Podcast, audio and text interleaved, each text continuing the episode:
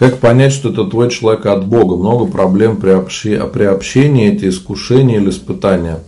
Если у вас еще нет семьи, но уже есть проблемы, то надо понимать, что это неправильно.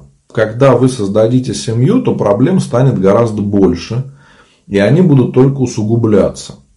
А если человек ваша вторая половинка, вам с ним будет легко. Вот как домашние тапочки, да, вы их одеваете и не замечаете. Вот в отношениях должно быть так же. Вам должно быть с человеком легко, комфортно, это не должно напрягать. Потому что представьте, если вы всю оставшуюся жизнь будете жить с этим человеком. Вы хотите каждый день терпеть вот эти вот а, проблемы при общении, какие-то конфликты, обиды и тому подобное. Зачем это вам?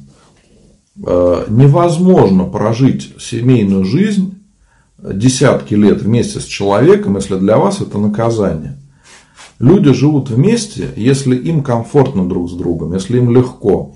Э, как это, уже каждая семья решает самостоятельно, да, потому что каждая семья это можно сказать, своя там малая церковь или свое государство. Там сами люди решают, как жить, что делать, там, как они. Может им нравится, конечно, ругаться, что они там хотят ругаться, и им это нравится, потом мириться, да.